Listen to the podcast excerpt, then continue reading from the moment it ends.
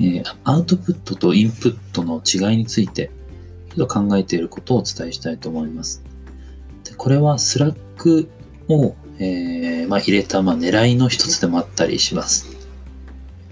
えっ、ー、と、まずそもそもインプットとアウトプットって、まあ、なんとなく言葉としては誰もが使っていると思うんですが、これってどういう意味だか改めて考えてみると何でしょうか？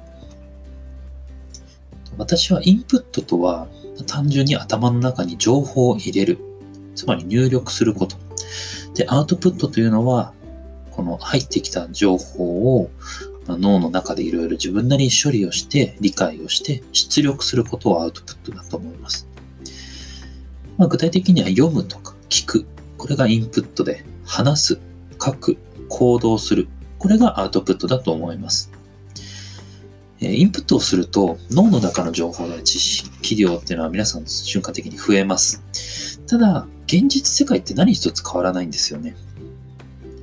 一方でアウトプットをする。例えば行動をするとか、えー、自分なりに何か日記に書くとか、スラックで投稿するとか、隣の人と雑談するとか、まあ何でもいいんですけど、そういったアウトプットをして初めて現実世界に対して何か変化だったり影響を与えることができると。つまりインプットって脳内世界がいろいろ変化するだけであって、世の中、現実世界を変えることができるのはもうアウトプットしかないんですね。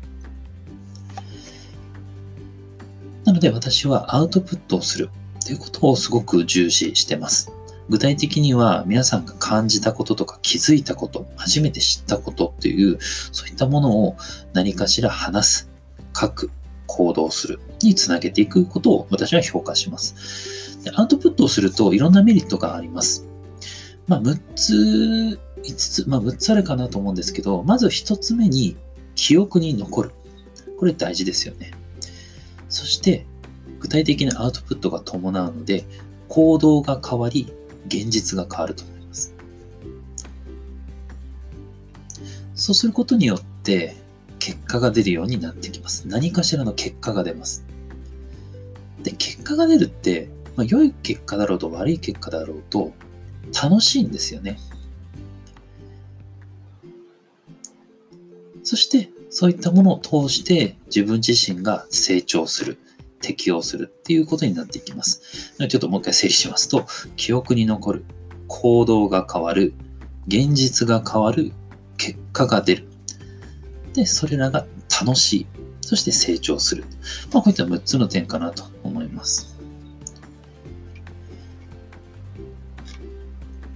ちょっと短いんですけども、インプットとアウトプットについて私が考えていることで、皆さんに期待していることを簡単にお伝えさせていただきました。